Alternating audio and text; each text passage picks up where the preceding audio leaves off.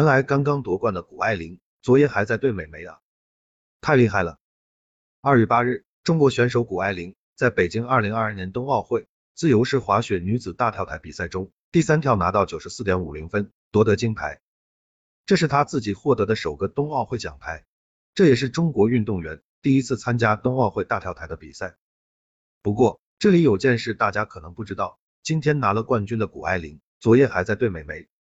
事情是这样的，北京时间二月七日晚，美国媒体 Insider 在社交媒体平台 Instagram 上发布了一张中国花样滑冰运动员朱艺蕾洒北京冬奥会赛场的照片，并配上了这样的一段文字：在冬奥赛场摔倒后，放弃美籍而代表中国参赛的朱艺正，遭受着来自中国社交媒体用户的攻击。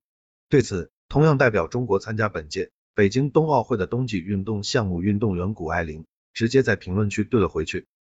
作为一个真正使用中国社交媒体的人，我想在这里说，百分之九十以上的评论都是积极的和令人振奋的，这是运动的一部分，每个人都明白这一点。而做到这一切的谷爱凌，今年才十八岁，别人家的孩子。看到这里，千万别认为谷爱凌的身份只有一个。去年八月，谷爱凌结束隔离，回到北京训练，她每天早上锻炼，下午在网上找资料和上网课自学量子物理学，晚上读书和写汉字。他想选修和量子物理有关的课程，表演、时尚和写作的计划也都准备逐一去实现。谷爱玲形容量子物理学是一种浪漫，听这些理论的时候，我脑海里就像有电影在播放。量子物理在他的话语间有一种扑面而来的美丽。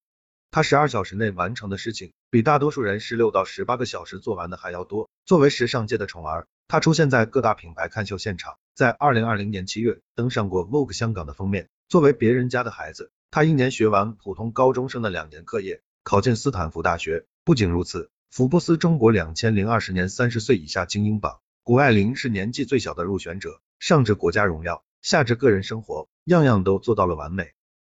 作为一个中美混血，金发碧眼的她，中文怎么样呢？谷爱凌中文流利，说起绕口令，背起古诗词也颇为地道。当然，这些都多亏了妈妈对她从小进行的中华传统文化教育。在谷爱凌妈妈看来，无论走在哪里。都不能忘记自己的根。小的时候带谷爱凌回北京，有人开玩笑说她是洋娃娃，她就会和大家解释，我不是洋娃娃，我和你们一样，也是中国人。